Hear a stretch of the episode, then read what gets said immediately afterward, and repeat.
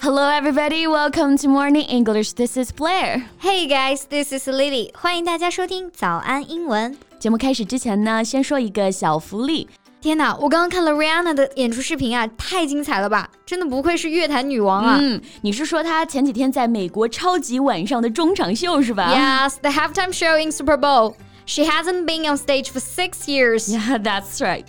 六年不登台啊，一登台呢就是超级晚，还表演了十三分钟的 solo 秀，真的太牛了。 Yes，更牛的是，她这次可是带球演出啊。嗯，演出结束之后啊，社交媒体上都炸了。原来啊，她是来超级碗官宣怀孕的。 Yeah, but hater Donald Trump called her halftime show the worst in Super Bowl history. 嗯，确实啊，这次演出呢不是她的全部实力，但怀着孕又唱又跳，已经很值得敬佩了。没错啊嗯，那她这是第二胎了吧？ ，Yeah，所以雷姐真的是雷厉风行 啊。诶，那说到怀孕啊，你知道有哪些相关的英文表达吗？ Well, the first word that pops in my head is no doubt this one. Pregnant. P R E G N A N T. Yes. Pregnant，那这个单词呢，经常会有各种谐音教学啊，说 pregnant 就等于扑来个男的。呀，我记得我以前的老师啊就有这么教过我。嗯不过不得不说啊，想出这个记忆方法的人真的脑洞很大。嗯，所以呢，蕾哈娜这次怀孕，我们就可以说 Rihanna is pregnant or Rihanna got pregnant。 That's right。那大家用来检测怀孕的验孕棒呢，我们可以叫做 pregnancy test。 Yes，对，pregnant。那除了这个单词之外呢，还有一个非常常用的用法啊，就是 conceive，c o n c e i v e，conceive。 So when a woman conceives a child, she becomes pregnant. 对，其实就是一个意思啊。For example, women should give up alcohol before they plan to conceive。 Yes，而且在备孕之前啊，不仅要戒酒，还要戒烟。对，那现在其实有很多的女性因为各方面的原因啊，不太容易备孕，所以呢就会用一些助孕产品。And one of my friends showed me one of her products called Conceive Plus。这里的 conceive 啊，就是怀孕的意思。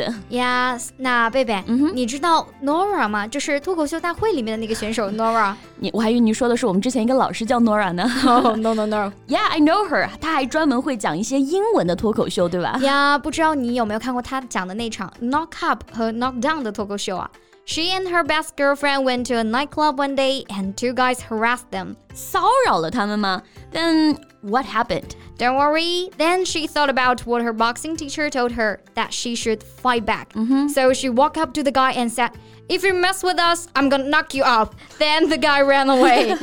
I think she just wanted to say she's gonna knock them down. Yes，她本来是想说揍人啊，结果说成了 knock up，让别人怀孕，都把别人吓跑了。一个 up，一个 down 啊，但是意思是天差地别。Knock up 就是让别人怀孕的意思。Here's an example sentence: The bastard knocked her up。那个混蛋啊，让她怀孕了。 Yeah，但 knock down 就是击倒的意思。嗯，The ball hit me and knocked me down，就是我被球击倒了。对。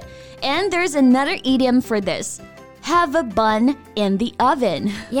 Yes，bum，b u m，bum is a small bread roll，就是小小的、圆圆的小面包的意思。And 嗯 oven，o v e n，an oven is a device for cooking，就是我们用来烤面包的烤箱。对，so have a bun in the oven 就是烤箱里面有小面包，引申的意思啊，就是怀孕了，就像 Yeah 妈妈的肚子里面有小宝宝了。呀，而且我觉得这个短语其实还挺可爱的，用小面包啊来比喻小宝宝。对，那《老友记》里面啊，就有一段是 Chandler 以为 Monica 怀孕了，Chandler even bought Monica a present, thinking she was pregnant, but of course the bun was actually in Rachel's oven.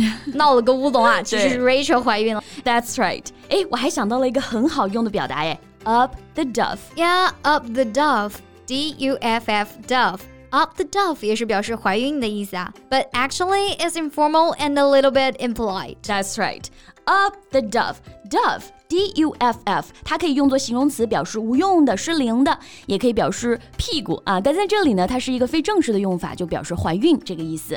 所以大家一定要记住啊，这个 表达呢可以用在比较熟的人身上，但千万不要跟陌生人说这句话，不太礼貌。 Yes，而且其实 up the dove 还有那么一点儿八卦别人的感觉啊，但跟朋友说就还 OK 了。对那说到这个啊，我有个朋友就最近怀孕了，and she's not feeling very well. What's going on? So, is she okay? No, her morning sickness is terrible. Ah, that's just too bad. Hope she can get better soon. 孕吐啊，还是非常难受的。 Yeah, morning sickness. Morning 啊，就是早上那个 morning. Morning English 的 morning. Yes, and sickness is the uncomfortable feeling that you're going to vomit，就是感到很恶心啊。对，而且孕吐啊，一般都是在孕早期，所以我们用 morning sickness 来表示孕吐。那怀孕除了孕吐这些反应啊，大家还很担心的事情就是流产了。 Yeah, you know, when I watched Rihanna's halftime show, I was worried about that. 怀孕四个月啊，在舞台上又唱又跳，其实很耗体力的。嗯，身体素质不好的人就很有可能会流产了。对，那像我们刚刚说的自然流产呢，就叫做 miscarriage，M I S C A R R I A G E。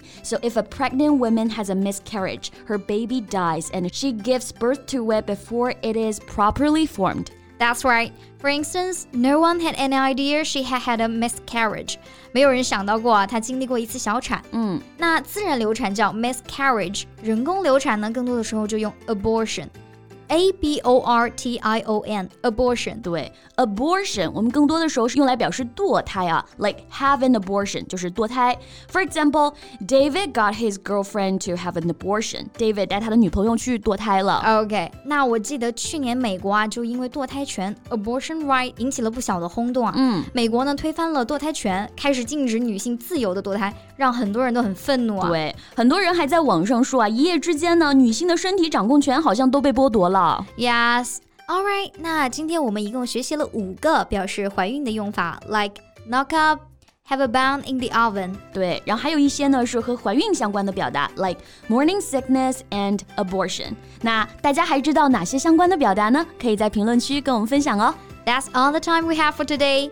So thank you so much for listening. This is Blair. This is Lily. See you next time. Bye. This podcast is from Morning English. 学口语就来早安英文。